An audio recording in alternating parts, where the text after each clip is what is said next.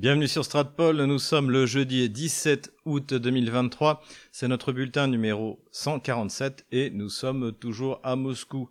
Avant de démarrer cette vidéo, n'hésitez pas à aller voir en description comment vous pouvez nous aider sur PayPal, Tipeee, Patreon, Telegram canal euh, exclusif euh, payant. La conférence euh, donc mensuelle a eu lieu hier et elle est déjà en ligne pour, le, pour nos abonnés. ceux qui ont cotisé par PayPal, n'hésitez pas à m'envoyer un message si vous voulez que je vous l'envoie. Voilà, vous pouvez également euh, vous abonner à Géopolitique Profonde pour retrouver euh, les derniers articles avec euh, toujours Laurent Ozon, Youssef Indy, Pierre-Antoine Plaquevent que nous aurons bientôt ici dans entre guillemets dans nos studios puisqu'il est en Russie en ce moment.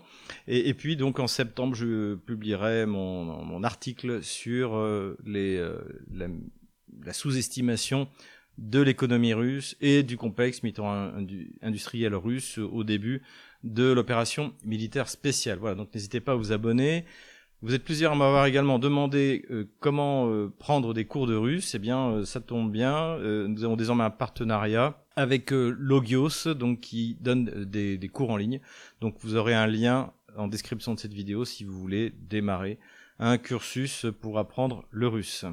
Petite mise au point par rapport à ma dernière vidéo, c'est sans doute à cause du, du surmenage, mais évidemment le fusil de tireur d'élite russe euh, Orsis euh, T5000, même s'il est excellent, ne tire pas à 1500 km, mais à 1500 mètres, j'imagine que la plupart d'entre vous euh, ont fait eux-mêmes la correction, de la même manière de, que pour mon exemple, pour expliquer ce que c'est que la parité de pouvoir d'achat, j'avais comparé le Bruno Le Maire qui fait son plein de 50 litres d'essence et, et moi-même qui le fais à Moscou en expliquant que c'était quatre fois moins cher euh, en Russie.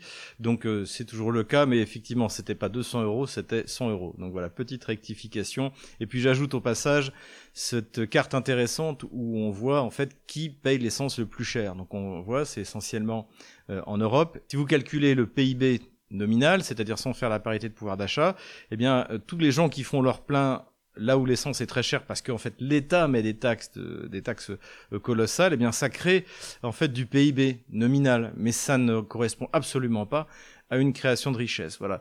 Alors j'ai eu plusieurs commentaires de, de, de, nos euh, spectateurs qui m'expliquaient qu'ils n'arrivent pas à expliquer ça, que notamment des commentaires sur Internet, les gens veulent pas comprendre. Et, euh, honnêtement, n'essayez pas d'expliquer, c'est pas la peine. Simplement, il faut juste réorienter ces gens-là vers BFM TV, vers LCI. Pour les autres, eh bien, il y a des canaux euh, comme Stratpol, euh, comme euh, Idrissa Berkane, d'ailleurs, à qui j'ai donné une interview, d'ailleurs, qui a très, bien fonctionné, à plusieurs centaines de milliers de vues. Donc voilà, il y a toujours moyen de trouver des, canaux alternatifs. Il y a Marc Touati également que je, je cite souvent. Voilà pour toutes ces questions économiques. Toujours dans ce domaine-là et dans le domaine des sanctions et des conséquences sur la Russie, je vous renvoie à une chaîne YouTube qui a été créée il y a pas très longtemps, donc qui est fait par un Français qui habite à la campagne en Russie.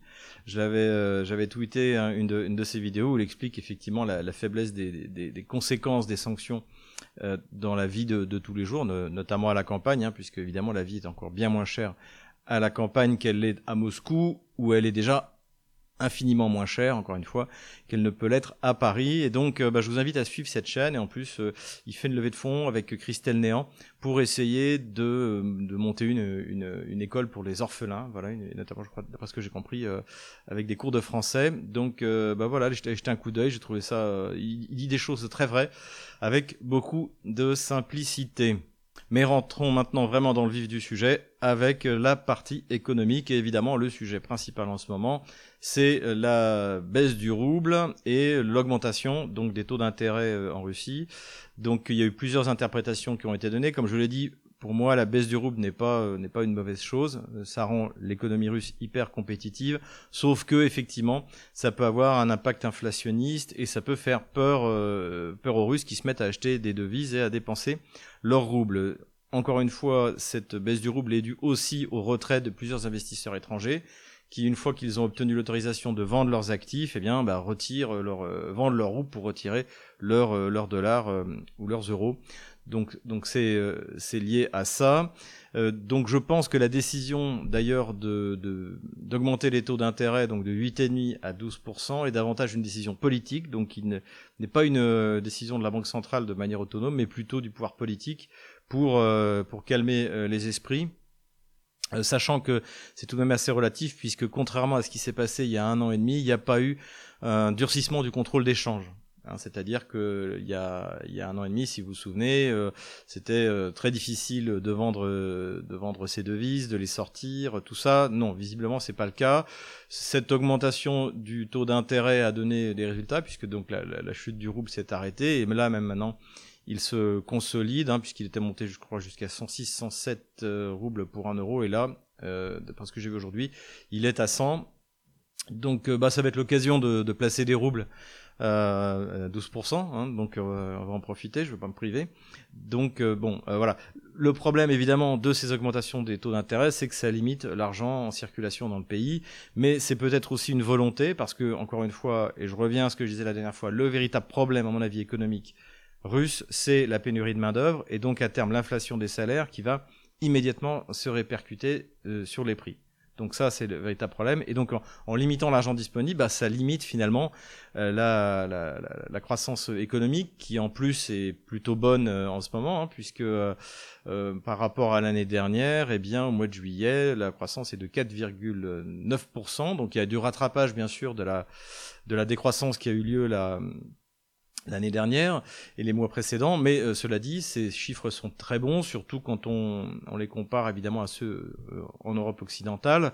Euh, également, il y a un article intéressant dans Business Insider qui explique qu'en fait la Russie s'est enrichie à hauteur de 600 milliards de dollars, tandis que les États-Unis, les Européens se sont appauvris en plusieurs milliers de milliards de dollars.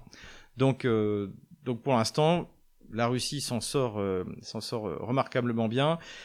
Une des explications aussi qui m'a été donnée par Olivier, que je remercie, c'est aussi quelque chose que je n'avais pas vu, c'est qu'en fait les Russes, visiblement, ont réagi à la baisse euh, du rouble, non pas par rapport à l'euro et au dollar, mais euh, par rapport euh, au yuan. C'est-à-dire qu'en fait, depuis le mois d'octobre, il y a une dévaluation du rouble par rapport au yuan de moins 68%. Donc c'est quand même extrêmement important, surtout que l'idée à terme, c'est qu'au sein des BRICS, eh bien, on échange aux monnaies nationale et euh, il faut que les Chinois puissent avoir confiance dans le rouble. Et si le rouble euh, s'effondre de cette manière-là, ça peut être euh, contre-productif et là aussi fournir de l'inflation puisque une des raisons aussi de l'inflation, bah, c'est quand la monnaie baisse, c'est les importations qui coûtent de plus en plus cher et évidemment la Chine exporte de plus en plus en Russie. Donc voilà un peu les, les hypothèses qu'on peut faire. On va voir, on va suivre ça de, de, très près dans les dans les mois qui viennent. Une autre aussi conséquence qui a été euh, qui a été évoquée, c'est le départ de la main d'œuvre euh, étrangère, c'est-à-dire bah, les migrants, notamment ceux qui viennent euh, en hiver déblayer la neige dans des, des travaux extrêmement extrêmement pénibles. Hein. C'est pas comme en France quand vous immigrez en Russie, vous êtes obligé de travailler euh, d'arrache-pied, eh bien là, euh, ces migrants-là, ils risquent de partir parce qu'effectivement, bah, l'argent qu'ils gagnent en Russie, en rouble, euh, vaut moins en Ouzbékistan, au Tadjikistan, en Kirghizie, etc.. Donc ça, ça peut être également une conséquence, mais en tout cas les indicateurs pour l'instant sont sont plutôt au beau fixe. Et comme je l'avais dit de toute manière, même avec un rouble à 100 comme aujourd'hui, la Russie gagne énormément d'argent grâce à l'augmentation euh, de ces livraisons de pétrole et du prix aussi euh, des profits pétroliers qui sont réalisés. On voit ça dans la presse allemande. Il y avait un, article euh, dans Handelsblatt qui lui-même reprenait l'analyse qui est faite par Bloomberg et qui donc expliquait qu'en juillet, la Russie a augmenté ses revenus pétroliers par rapport à l'année dernière de plus 5,3%, sachant que les revenus pétroliers ont été excellents l'année dernière également euh, pour la Russie. Et aussi, ce qu'ils ont noté, c'est que la réduction que fait la Russie à ses bons clients, que ce soit la, la Chine, mais là en l'occurrence il s'agit de l'Inde, a baissé parce que la demande est tellement forte que les Indiens euh, sont prêts à acheter avec une réduction qui est désormais de 8% et non plus de 20% comme c'était euh, l'année dernière. Hein. Encore une fois, l'année dernière, on ne savait pas trop, c'est des données extrêmement sensibles, secrètes, mais là, en tout cas, d'après l'analyse de Bloomberg, eh bien, la ristourne est de 8%, et donc beaucoup moins que ce à quoi on a assisté l'année dernière. Autre chiffre intéressant, c'est celui du poids de la construction du bâtiment donc euh, en Russie, et donc ça représente 5% du PIB. Et d'ailleurs, Vladimir Poutine a, qualifié cette, cette croissance en fait de moteur de l'économie russe. Hein, c'est vrai, et ça on en avait parlé. Déjà en 2021, le PIB russe à 32%, c'était du de l'industrie et du bâtiment. Hein, quand on en était à l'époque à 16% pour la France, c'est-à-dire deux fois moins, euh, sachant qu'en plus depuis, ben, il y a eu la, crise énergétique, donc je pense qu'en France on doit être à 10%. Donc c'est-à-dire c'est quasiment un pays du tiers-monde. Il hein. faut bien se rendre compte. Euh, ce qui se passe aujourd'hui, cette désindustrialisation fait de la France un pays du tiers-monde. Donc voilà, le bâtiment, quand le bâtiment va, tout va, et en Russie, euh, ça va, ça, ça va très bien.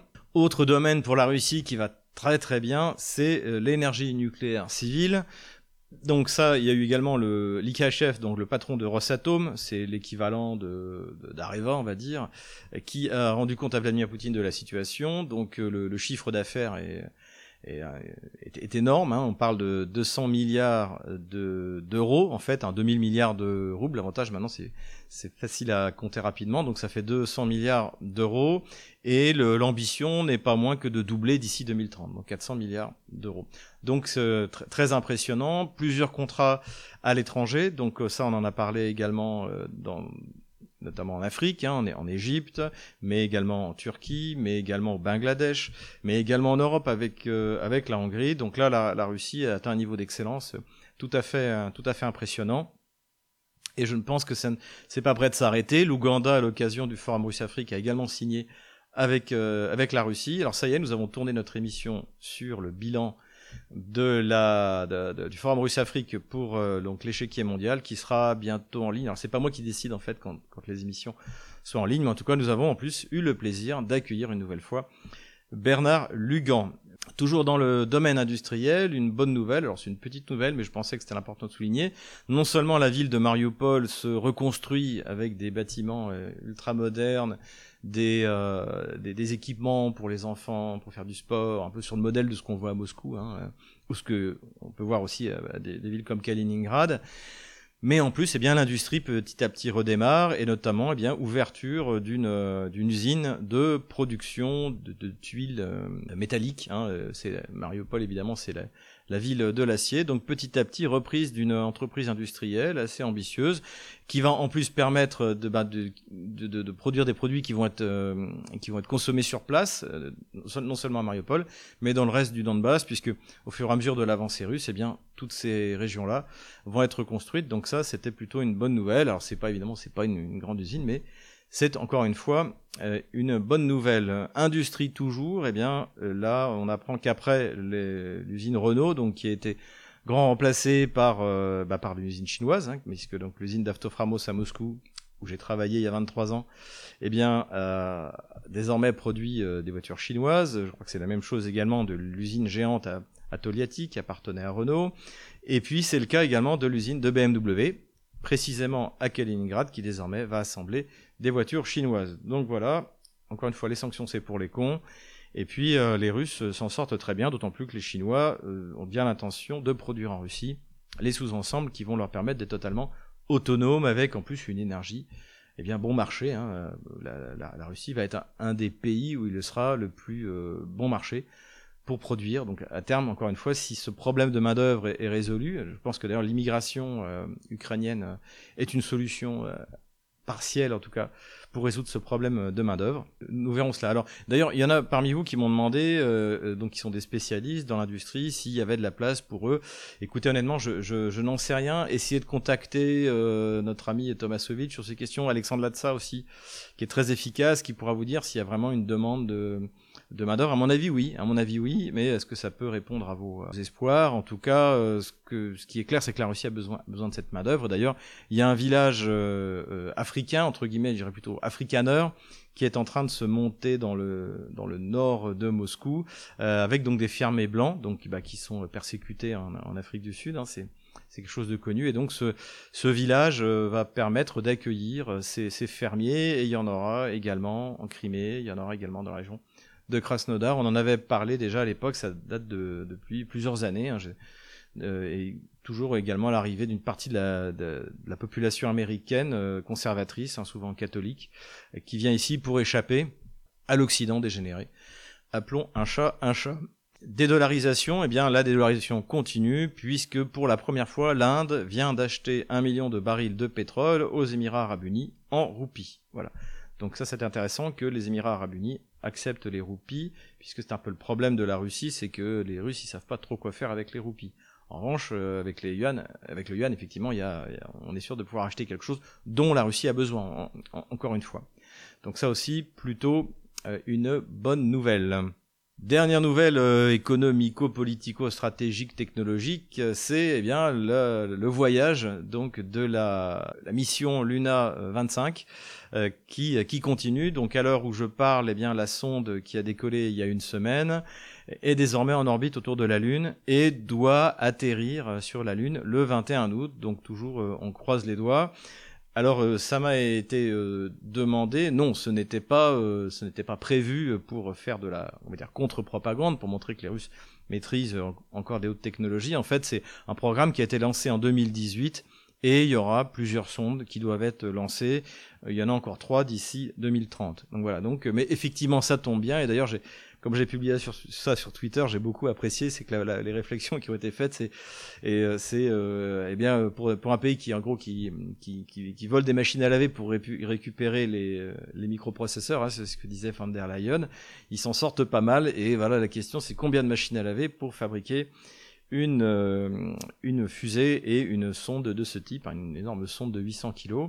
Et donc voilà. Et ajoutons aussi d'ailleurs ce qui est innovant du point de vue de la conquête spatiale et de la Lune en, général, c'est que c'est la première fois qu'une sonde va se poser euh, sur le pôle sud euh, de la Lune. Donc voilà, euh, le but est d'essayer de, trouver de l'eau, en fait, de l'eau gelée sur la Lune. Bon voilà, c'est assez passionnant, au-delà de toutes ces histoires de guerre, encore une fois, c'est quand même un, grand pas pour l'humanité. On va suivre ça, et puis on espère que, ben voilà, le prochain bulletin, on annoncera que les premiers relevés de la sonde euh, sont déjà en train d'être d'être publiés. En tout cas, on a a déjà eu des photos euh, de la sonde qui s'est fait un selfie en fait avec euh, la Lune et la Terre en fond. Voilà pour les nouvelles économiques. Quelques nouvelles maintenant politico-diplomatiques. La première, c'est que l'Inde a annoncé que l'Ukraine ne serait pas invitée au G20. Alors, bien évidemment, le, euh, L'Ukraine, avec son économie du quart-monde, n'appartient évidemment pas euh, au G20, mais il y a des pays invités aussi qui ne sont pas au niveau du G20, mais qui ont des économies assez, assez significatives. C'est le cas de l'Algérie, mais là, l'Ukraine n'est pas invitée parce que l'Inde n'en veut pas et parce que, en fait, ce qu'on appelle le Sud global, on a assez de voir la question ukrainienne s'imposer partout. Il n'y a pas que de la guerre en Ukraine, il y en a de, la guerre dans d'autres endroits, et euh, il y a une espèce de fatigue en fait hein, de, de, cette histoire ukrainienne par, par ce Sud global. Donc euh, pas de pas d'invitation pour l'Ukraine, alors qu'il visiblement là fait le fait le, forcing pour euh, être quoi qu'il arrive invité. Euh, je pense que peut-être que Emmanuel Macron va encore refiler un avion de, gouvernemental pour lui permettre d'arriver et de forcer le l'espace aérien indien. On verra bien. En tout cas, si jamais Zelensky n'est pas invité, ce sera un, un, camouflet diplomatique dans, à un moment où en plus la situation militaire et politique en Ukraine est extrêmement délicate, c'est le moins qu'on puisse dire. Deuxième nouvelle, euh, et d'ailleurs vous êtes souvent à me poser la question sur que fait la Turquie, d'ailleurs c'est encore une question qui était posée hier pendant notre, dans conférence privée.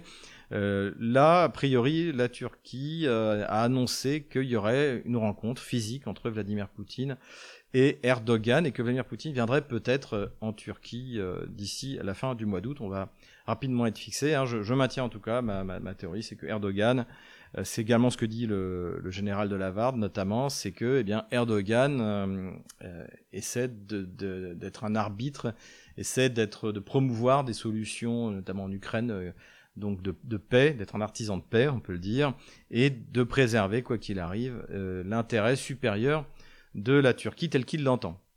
Et je trouve honnêtement qu'il s'en sort pas mal du tout. Donc voilà un peu par rapport à la Turquie. Dernière euh, nouvelle euh, politico-diplomatique qui me paraît euh, extrêmement importante, c'est la publication d'une interview de, Nicolas Sarkozy dans le Figaro. Alors, pour rappel, hein, j'ai dit plusieurs fois, en ce qui concerne la relation franco-russe, le quinquennat Nicolas Sarkozy a été extrêmement productif. Les Russes ont apprécié ce qu'il a fait pour mettre fin au conflit en Géorgie, donc hein, au bout de cinq jours, hein, la guerre des cinq jours. Il a permis à Saakashvili de sauver la face en finalement imposant les, les conditions russes. Donc là-dessus, il était très apprécié par, par les Russes. Et d'ailleurs, je me souviens que j'étais présent au Forum économique de Saint-Pétersbourg, ça devait être en 2015 si je me souviens bien, c'était avant les primaires de la de la droite. Euh, et euh, là euh, il avait il avait dit au moment de l'Ukraine en critiquant le conflit ukrainien donc post Maïdan en critiquant François Hollande en disant moi j'ai mis fin au conflit en Géorgie en, en deux jours. Comment ça se fait que François Hollande n'y arrive toujours pas au bout d'un an et demi? Et honnêtement il avait raison de dire ça. Donc c'est quelqu'un qui est assez apprécié du côté russe. D'ailleurs, cette, euh, interview a été reprise évidemment dans, la presse russe et dans laquelle il dit qu'il faut être réaliste et renoncer à la Crimée, ce qui est la moindre des choses. Et après, pour ce qui est des autres territoires, il dit que bah, ça dépendra du rapport de force au moment où les négociations euh, euh, commenceront, ce, qui me paraît être une évidence. Alors je ne parle pas du reste de l'interview qui est beaucoup moins intéressante. La question qui se pose, c'est pourquoi est-ce qu'il dit ça? Est-ce que, bon, bien sûr, il a, il a besoin, il est en train de publier ses mémoires, donc euh, il a besoin qu'on parle de lui. Mais est-ce que c'est pas aussi le signe d'une classe politique euh, française qui, euh, qui en a assez? Il a de bonnes relations avec Macron, donc est-ce que Macron lui a demandé de, de sonder un peu l'opinion publique, les, élites françaises? Alors évidemment, c'est c'est très très mal passé dans la presse gauchiste, hein, on s'imagine bien, mais de toute manière, c'est comme ça que ça va, ça va terminer, ça va se terminer encore une fois. Donc, et surtout, c'est intéressant parce que ça arrive à un moment où un membre de l'équipe de Stoltenberg, donc le secrétaire général de l'OTAN, un certain Stian euh, Jensen, a euh, annoncé que l'Ukraine pourrait rentrer dans l'OTAN à condition de renoncer à certains de ses territoires. Donc ça, c'est ce qu'on avait dit, c'est-à-dire quand on rentre dans une alliance, eh bien, on rentre avec un territoire. Et en plus, dans une alliance avec déclenchement de, de la guerre automatique, euh, c'est-à-dire l'article 5, euh, si jamais l'Ukraine rentrait dans l'OTAN sans la Crimée et sans, 110 000, km de son territoire, ça voudrait dire automatiquement tous les membres sont en guerre contre la Russie, même s'ils n'envoient pas de troupes d'ailleurs, hein, c'est pas, pas obligatoire dans l'article 5. Donc c'est pour ça qu'on ne rentre, on peut pas rentrer en fait ni dans l'Union européenne ni euh, dans l'OTAN avec un, territoire qui n'est pas qui n'est pas reconnu, qui est qui est contesté et surtout qui là en l'occurrence est réunifié à la Russie, occupé avec des troupes russes euh, euh, dessus. Donc euh, il a fait cette remarque juste après pour battre en retraite en disant que ça avait été sorti de son contexte. Mais là aussi, j'ai du mal à croire que ça n'a pas été fait exprès pour commencer à préparer les opinions publiques occidentales à la défaite annoncée de, de l'entité kievienne. Voilà euh, un peu ce qu'on peut dire. Donc je trouve, ça, ce, parallèle intéressant. En tout cas, on peut dire que là-dessus, euh, Nicolas Sarkozy est plein de sagesse. Ce qu'on aurait aimé entendre aussi, c'est que la France n'a aucun intérêt en Ukraine et en mer Noire, ce que j'ai répété mille fois, et je continuerai à le répéter. Et là, ça aurait été parfait. J'ai fait une petite rubrique sociétale parce que vous êtes nombreux euh, à m'avoir demandé où en était la Russie, donc vous me demandez ça euh, régulièrement. Hein. La, Russie est une puissance conservatrice dans, plein de domaines qui petit à petit répare la société russe qui a été abîmée par 70 euh, ans de communisme. Alors abîmée pour certains côtés, comme par exemple bah, le matérialisme, l'avortement. Hein. la, Russie est la première puissance moderne à avoir introduit l'avortement gratuit, laïque et obligatoire entre guillemets. Lénine est le grand promoteur de l'avortement, comme Emmanuel Macron, euh, Jean-Luc Mélenchon et Marine Le Pen, mais il l'avait pas mis dans la Constitution quand même. C'était pas dans la Constitution soviétique. Hein, là, faut, c'est vraiment l'étape supérieure où on est, on est passé en France euh, désormais. Et donc, ce qui est intéressant, c'est que là-dessus aussi, visiblement, il se prépare quelque chose euh, à la Douma, au Parlement, au Parlement russe, parce que euh, vous vous souvenez, on avait parlé. Désormais, donc les, les, la propagande donc euh, LGBT est interdite en Russie. à côté de ça, également, la, les opérations de changement de sexe sont interdites. Et donc à cette occasion, lorsque Vladimir Poutine a signé le décret donc de, de la loi qui avait été votée par la Douma, le vice-président de la Douma que les Français connaissent bien, donc Tolstoï, qui passe régulièrement sur BFM TV, a dit que euh, la Russie continuait en fait sa révolution conservatrice en, quelque sorte et avait l'intention d'aller plus loin et de réduire, je cite, l'espace légal de l'avortement. Donc là aussi, visiblement, il se passe, euh, il se passe quelque chose. De toute manière, l'avortement diminue de manière euh, drastique en Russie. Je l'ai dit, quand Vladimir Poutine est arrivé au pouvoir, il y en avait 1 400 000.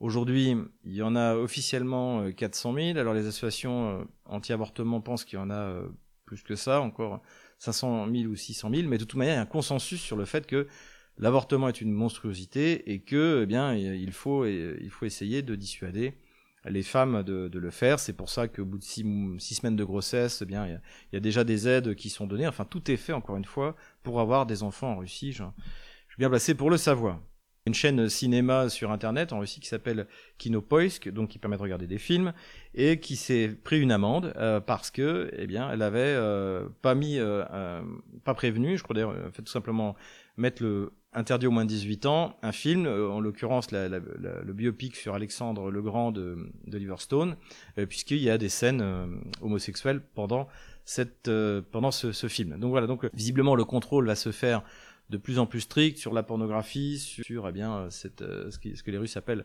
la propagande euh, homosexualiste, et donc on est vraiment dans un sens conservateur. Passons maintenant à l'armement. Alors il y a eu le salon de l'armement à Moscou, hein, Arm Expo. Donc on, on, y est allé il y a quelques années d'ailleurs avec mon ami Pierre-Antoine Plaquevent. On avait fait un reportage pour TV Liberté qui avait qui avait bien fonctionné. donc bah, cette, ce, cette exposition a eu lieu. Donc c'est l'équivalent russe en fait d'Euro Satori. Donc évidemment pas d'exposants euh, occidentaux, hein, euh, notamment français, mais en revanche d'autres exposants, notamment euh, des Chinois. Mais le matériel qui était en vedette, c'était bien évidemment le matériel russe, qui, comme l'a d'ailleurs très bien souligné Sergei Shoigu, en fait a montré son, son hyper efficacité face à une, une armée de l'OTAN et des matériels de l'OTAN qui ont été largement surestimés dans l'ensemble et notamment par les pays de, de l'OTAN eux-mêmes. C'est ce c'est ce qu'a dit euh, Sergei Shoigu et c'est dur de, de, le contredire. Tristesse, mais euh, des, les matériels qui ont été pris euh, à l'ennemi de, de, la Russie donc ont été exposés, notamment notre pauvre AMX-10RC qui aurait mieux fini sa vie dans un, dans un musée euh, en France plutôt qu'exposé euh, et qui rappellera à tout jamais que la France s'est alliée avec euh, le Bandéristan contre, contre son allié russe. Voilà. Donc tout ça c'est bien triste, mais enfin bon, ils auraient eu tort de se priver. ce qui est intéressant et grave aussi pour nous, c'est que eh bien Sergei Shoigu a dit que ceux qui voulaient coopérer avec la Russie dans le domaine militaire, la Russie partagerait l'analyse des données des équipements occidentaux. Donc évidemment, on pense tout de suite à l'IMARS, mais ça, bon, nous à la limite on s'en moque parce que c'est du matériel américain. Mais bah, le Scalp ou le Storm Shadow, c'est la même chose. Donc euh, qui a été finalement assez facilement euh, domestiqué par le par la DCA russe. Donc toutes ces données en fait vont être livrées dans le monde entier. Et donc toute c'est la dissuasion en fait conventionnelle hein, qui est euh, aussi le sens de s'équiper de de matériel de, de ce genre-là, va en prendre un, un sacré coup. Donc c'est à la fois une, une, défaite militaire technologique et puis bien sûr politique. Et d'ailleurs Shoigu a dit exactement la même chose que j'ai dit moi depuis euh, plusieurs semaines, c'est-à-dire que la, la, défaite de l'OTAN est en fait une défaite politique. Hein, encore une fois, l'OTAN, euh, pour paraphraser euh, Sokolov qui qualifiait au début des années 90 la Russie de, de puissance pauvre, désormais c'est l'OTAN qui est une puissance pauvre. Pauvre en technologie, pauvre, euh, pauvre en équipement, pauvre en, en capacité. Voilà, donc les déclarations de Sergei Shoigu, je l'ai pas dit, mais en fait ont eu lieu parce que parallèlement donc à cette exposition d'armement, s'est tenue une conférence sur la sécurité où bah, précisément les occidentaux n'étaient pas euh, représentés. Encore un petit peu d'armement, euh, on a eu une vidéo assez euh, très courte mais assez intéressante qui montre des bombes planantes, hein, ces fameux euh, Fab 500, donc euh, une demi-tonne d'explosifs euh, qui normalement, bah, des bombes qui devaient tomber tout droit avec la gravité, et les Russes, à très peu de frais, ont rajouté un capteur GLONASS, hein, c'est-à-dire un GPS russe, un aileron, et ça leur permet de dériver sur 50 km, et ça, ça a été vraiment une amélioration de la puissance de feu russe, on le verra, ça a été largement utilisé euh, notamment sur le front du côté de du côté de la République populaire de Donetsk. On verra, on encore une fois euh, tout à l'heure. Et là, ben, on voit sur cette petite vidéo, on voit ces, euh, ces, bombes donc qui qui commencent à dériver. Voilà. Je n'ai pas pu m'empêcher de vous montrer cette petite vidéo. Déclaration intéressante du général Ignat, donc on en a souvent parlé parce qu'il est assez honnête. C'est le porte-parole de l'armée de l'air ukrainienne, ou en tout cas ce qu'il en reste. Plusieurs fois, il a fait état des difficultés, de la supériorité de la DCA russe, de la supériorité évidemment de, l'aviation russe, choses qui sont encore niées sur les chaînes de, télévision françaises, hein, notamment par euh, Goyad ou Rakovlev. Euh, c'est vraiment nier l'évidence. Et là, eh il, euh, il reconnaît que le missile X-22 russe est tout simplement intouchable par la DCA russe, quelle qu'elle soit, que ce soit avec des, des, les anciens systèmes soviétiques, donc dont a hérité l'Ukraine, ou les nouveaux qui ont été livrés par la France, l'Italie, l'Allemagne, les États-Unis. Voilà, donc constatation intéressante.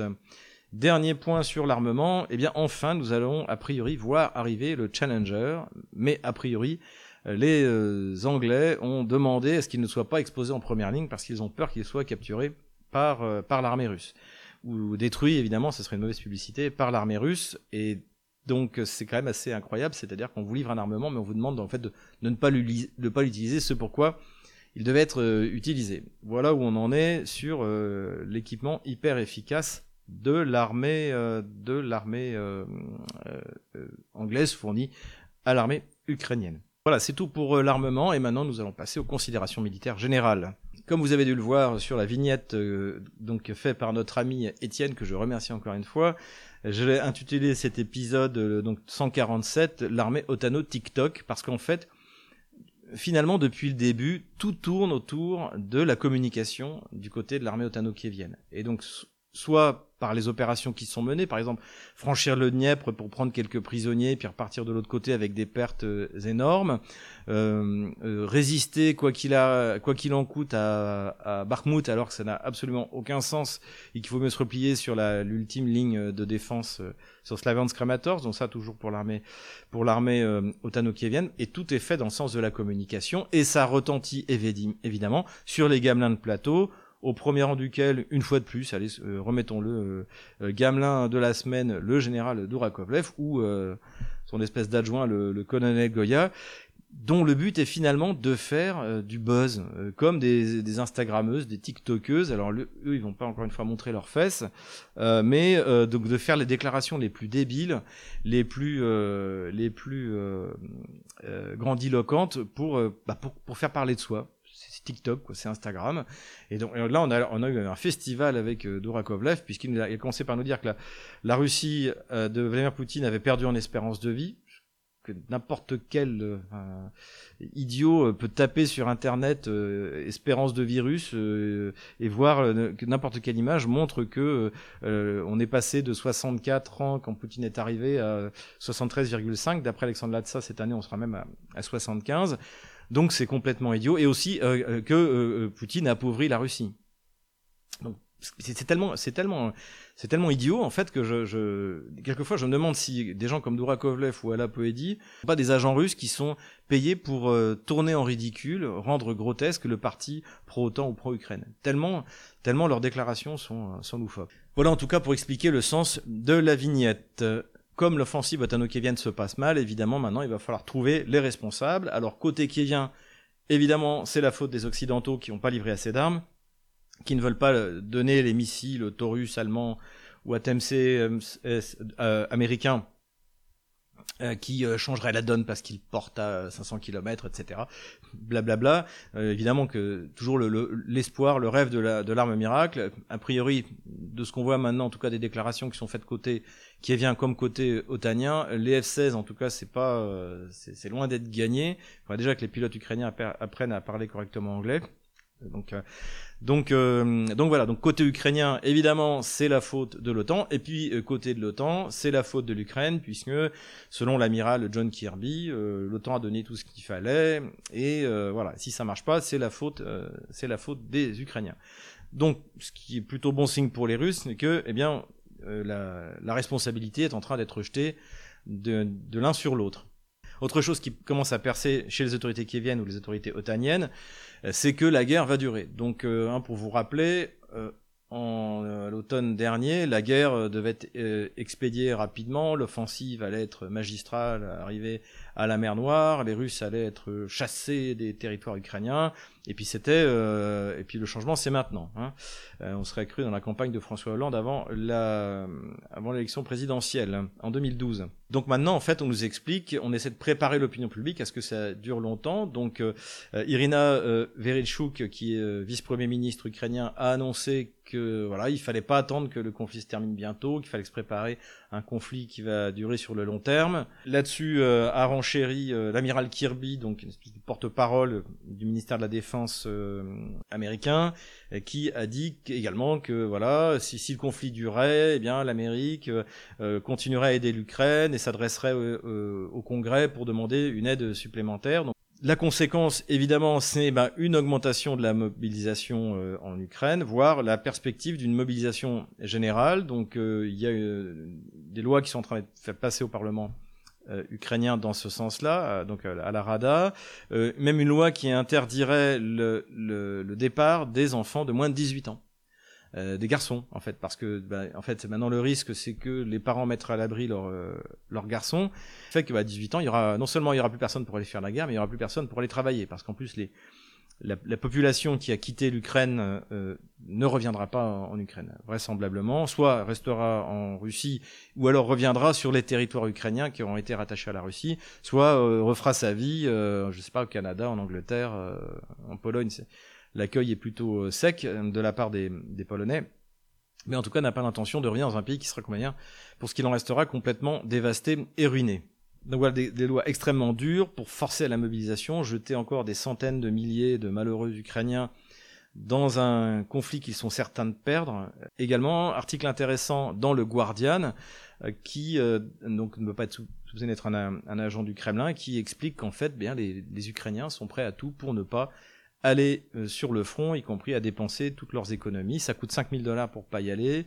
Les, les, les, hommes se terrent chez eux en espérant ne pas être capturés par, euh, par les sergents cruteurs euh, qui vient.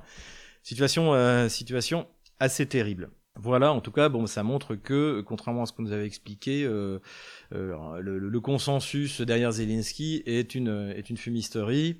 Les gens qui étaient vraiment motivés sont sans doute morts l'année dernière en 2022 et là il en reste une minorité. Dans le domaine maintenant plus spécifique sur le front, avant de passer à la carte militaire, quelques considérations. Euh, le magazine Forbes, et c'était repris dans la plupart de la presse anglo-saxonne, je ne sais pas si c'était repris dans la presse française, mais peu importe, l'Ukraine a envoyé, déployé sur le front de Rabotino, donc c'est l'axe hein, de principal, si tant est qu'il y en ait un, de l'offensive ukrainienne sur le front de Zaporozhye, a déployé sa, euh, sa brigade la plus euh, la mieux équipée, la plus performante, enfin ce qui lui reste en fait, donc euh, qui est la 80e brigade aéroportée d'assaut, en gros, et donc qui est équipée de Marder allemand, ça c'est bien, de Striker, donc véhicule à roues américain, ça c'est pas bien, et de Challenger, donc encore une fois, a priori, les Anglais ont demandé à ce que les challengers euh, ne soient pas trop exposés. D'ailleurs, pour l'instant, on n'en a pas vu euh, côté russe. Hein. Euh, les, images qu'on a de challengers, ce sont des images fournies par les Otano-Kieviens.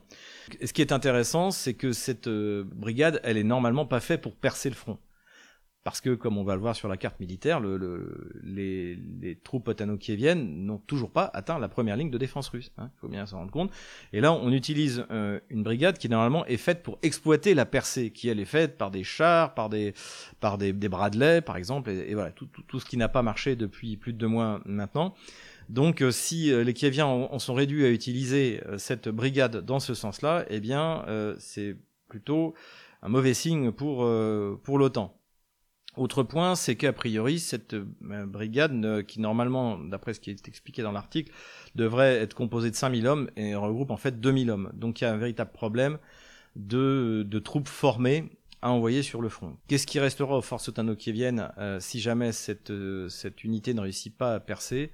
Ça, c'est une bonne question.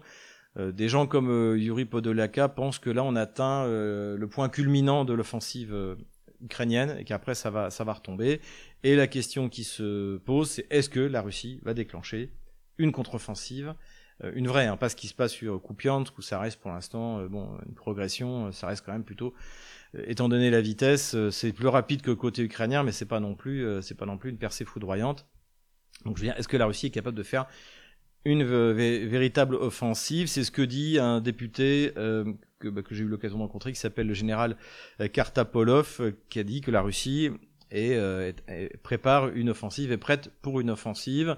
on a entendu ça également dans la bouche de, de Yann Gagin, hein, qui est un l'adjoint de, de Denis Pouchiline, le gouverneur de la République populaire de Donetsk. Mais bon, pour l'instant, les Russes, eux, contrairement aux Otano-Kieviens, n'annoncent rien.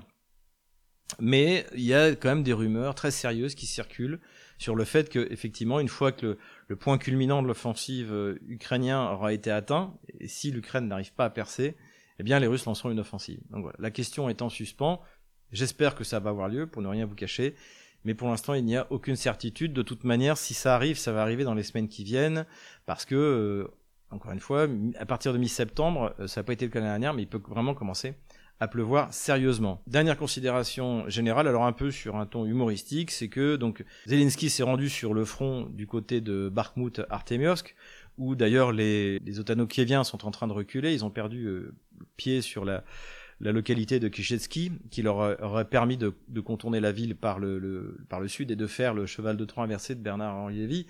Et, là, eh bien, euh, qui voit-on apparaître? On le voit très, très peu souvent. Biletsky, le fondateur du d'Azov et du National Corpus, qui, on le, on le voit expliquer d'ailleurs euh, la situation militaire sur le front. ce qui est assez drôle parce qu'en fait, euh, Biletsky est aussi doué pour la science militaire que moi pour la théorie du genre, au niveau de la compétence.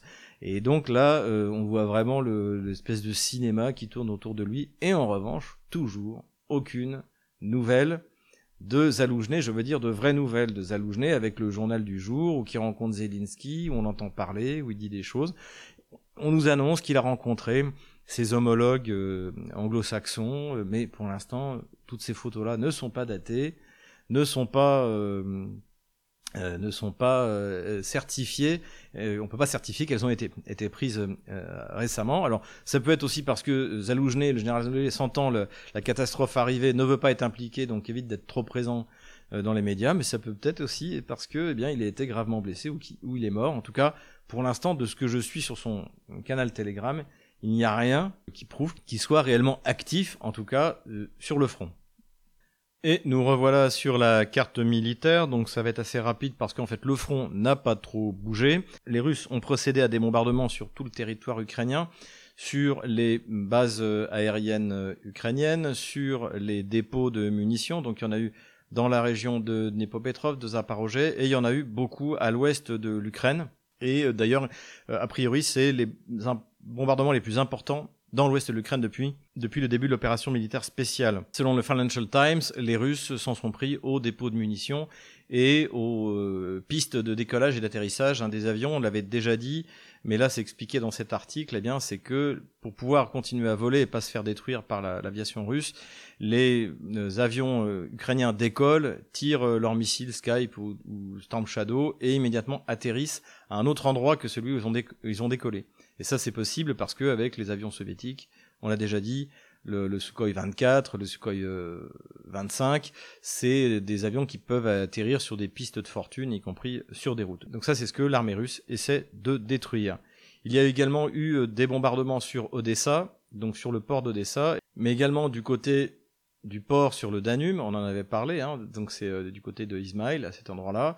Ça avait déjà été le cas la dernière fois. Et là, on a quelques images, parce que côté ukrainien, désormais maintenant c'est interdit de filmer, mais euh, côté roumain, bien sûr, eux ils filment, et donc on, voit le bombardement. Ce qui est intéressant, c'est qu'on voit notamment l'échec d'un tir anti-aérien ukrainien. Hein. Souvent, euh, les, Kieviens accusent les Russes d'avoir bombardé des zones civiles, alors qu'en fait c'est leur propre DCA qui tire sur ces zones civiles. On le voit sur ce petit extrait vidéo que nous devons à nos amis roumains. Les Otano-Kieviens continuent à, essayer d'endommager, à défaut de détruire, le pont de Crimée, donc dans le détroit de Kerch, et cette fois on utilisait, on en avait déjà parlé, des missiles antiaériens S-200 modifiés pour euh, euh, frapper sur le pont de Crimée. Ce qui est intéressant, c'est que ça veut dire que euh, ils n'ont pas l'autorisation d'utiliser par exemple des Storm Shadow ou des, missiles de fabrication occidentale. Donc volonté de la part tout de même de l'OTAN d'éviter l'escalade. Donc signe plutôt encourageant. Qu'est-ce qu'on observe maintenant sur le front. Donc euh, bah, commençons par le front nord. Ici, les Russes continuent leur poussée, mais comme je l'ai dit, c'est quand même pas une offensive fulgurante, mais ils poussent toujours vers euh, Kupiansk. Je n'ai pas modifié la ligne de front, je la modifierai quand ils auront pris soit Sinkhovka ici, soit Petropavlovka. C'est visiblement l'objectif qui est fixé et euh, ça bouge doucement, mais rien de vraiment de très rapide non plus. Euh, pareil, euh, les Russes essayent d'avancer, euh, de, progresser à cet endroit-là, et également de consolider leur tête de pont et d'élargir leur tête de pont de l'autre côté de la rivière Gelebets, toujours pour atteindre la rivière Oskol. Voilà, c'est en cours, c'est lent, mais bon, ça avance. Pareil à cet endroit-là, rien de particulier. Ça ne veut pas dire qu'il n'y a pas de combat, encore une fois, mais rien de particulier. Du côté de Bakhmut Artemiovsk, eh bien, comme je l'ai dit, la situation euh, n'est pas bonne pour les, les Kieviens.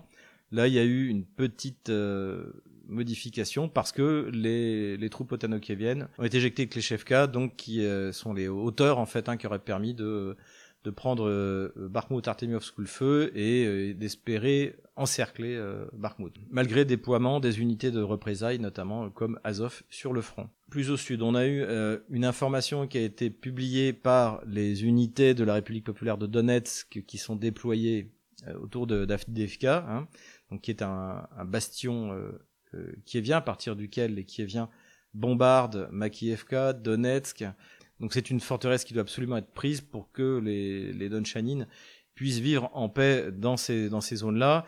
Et donc là, si on en croit l'unité de la DNR, eh bien, ils ont le contrôle opératif de la seule route d'approvisionnement euh.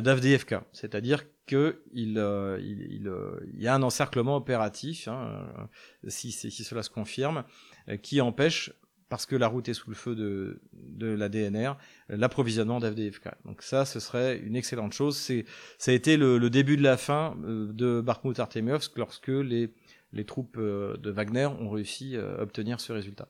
Donc euh, plutôt une bonne nouvelle, à voir si ça se confirme et si, in fine, ça se termine par un contrôle non plus seulement opératif, mais physique, et donc par la fermeture du chaudron d'AFDFK. Nous verrons dans les semaines qui viennent. Là, les Russes aussi continuent à pousser du côté de Grasnogorovka, Marinka, mais rien de significatif, donc je n'ai pas marqué. Ici, du côté d'Ougledar, rien à signaler. Du côté de donc de Velikaya Novoselka, donc là, les Ukrainiens ont fini par reprendre après que les Russes l'auraient repris Staromayorsk ici et Urajai. Alors en fait, c'est pris sans vraiment être pris, c'est plutôt de la zone grise parce que comme on le voit là, vous voyez ce que vous voyez, c'est un cours d'eau et donc euh, Staromayorsk et Urojai, c'est en fait dans une cuvette. J'ai pris cette image à Yuri euh, Podolaka. Euh, on voit d'ailleurs que les, Russes tiennent les hauteurs. Donc en fait, ce qui est complètement incroyable, c'est qu'on se croira Dien Bien Phu, c'est que les, Kieviens avancent dans une cuvette et évidemment se font euh, détruire en, quantité astronomique par l'artillerie russe et par l'aviation russe. Et là, on voit notamment qu'ils bombardent avec ces fameuses bombe planante de 500 kilos. Donc évidemment, côté otano-kievien, sur toutes les chaînes du régime d'Emmanuel Macron, ça a été, ça a été porté au nu, c'est extraordinaire, c'est euh, le game changer. Eh bien, en fait, non, ils n'ont toujours pas atteint la première ligne de défense russe, qui passe par Staro Mikhalovka, ici. Donc, euh, et je parle de la première ligne de défense russe. C'est ce qu'on va voir également du côté de, du front principal, donc l'axe de poussée principal euh, ukrainien, donc c'est-à-dire le front de Zaporozhye et la tentative euh, d'essayer de prendre Robotino. Donc euh, les euh, Otano-Kieviens sont arrivés à la périphérie nord de Robotino, mais n'ont pas pris Robotino. Là aussi, il faut quand même bien mesurer son enthousiasme et de bien se rendre compte du peu de progression des unités kieviennes à bientôt deux mois et demi du début de l'offensive. Donc de ce côté-là, en fait, ça n'avance quasiment pas, et puis les pertes sont, colossales. Donc c'est là qu'a été déployée la 82e brigade euh, aéroportée d'assaut. Toujours une tentative qui vienne d'essayer de, de percer du côté de Piatikratka ici, mais qui pour l'instant ne donne rien. Voilà, donc euh, j'efface la ligne de la semaine dernière. Voilà où en est le front le jeudi 17 août 2023. Avant de quitter la carte militaire, je voulais quand même vous montrer à quoi correspond la progression ukrainienne depuis deux mois et demi. Voilà, donc ouais, ils sont là. Là, c'est Rabotino ici, ils sont là. Et là, c'est la première ligne de défense qu'ils n'ont toujours pas atteinte. Et après, il faudra qu'ils traversent ça. Et après, qu'ils essayent de prendre Tokmak. Et Tokmak, hein, on est encore loin de Melitopol qui est plus, euh, plus au sud. Donc en fait, ils sont allés nulle part. C'est un véritable fiasco cette contre-offensive. En tout cas pour l'instant, on va voir encore une fois dans les 2-3 semaines qui arrivent. Voilà, j'espère que cette vidéo vous a plu. N'hésitez pas encore une fois, c'est même obligatoire, inscrivez-vous sur Odyssey, sur Twitter, parce que je, poste maintenant les vidéos sur Twitter, donc la qualité est bonne. Donc inscrivez-vous sur Twitter tant que ça marche. Inscrivez-vous sur Odyssey, inscrivez-vous sur Rumble, inscrivez-vous sur Telegram pour ne rien manquer, et également sur euh, VContact. Possible que maintenant que le d'ailleurs le VContact, hein, l'équivalent du Facebook russe, fonctionne de mieux en mieux, je mette, euh, je charge les vidéos également sur VContact. Donc comme ça, euh, avoir le plus possible de, euh, de support en anticipant à la censure du régime de Bruxelles. N'hésitez pas aussi à reprendre les vidéos, à les télécharger, que ce soit l'échiquier mondial, que ce soit les vidéos de Stratpol, mais faites attention de pas vous faire euh, sauter votre euh, votre compte YouTube euh, parce que les algorithmes de, de YouTube fonctionnent de mieux en mieux donc de changer le titre retirer le générique retirer tout ce qui permet de, en fait, de, de, de repérer. Et, à limite, au besoin, créer une chaîne spécifique, comme ça, si elle saute, vous perdrez pas votre, votre chaîne. Voilà. En tout cas, les, les nouvelles sont sur le front pour sont bonnes. Je dirais pas excellentes, mais sont bonnes, voire très bonnes. Donc, courage. On les aura.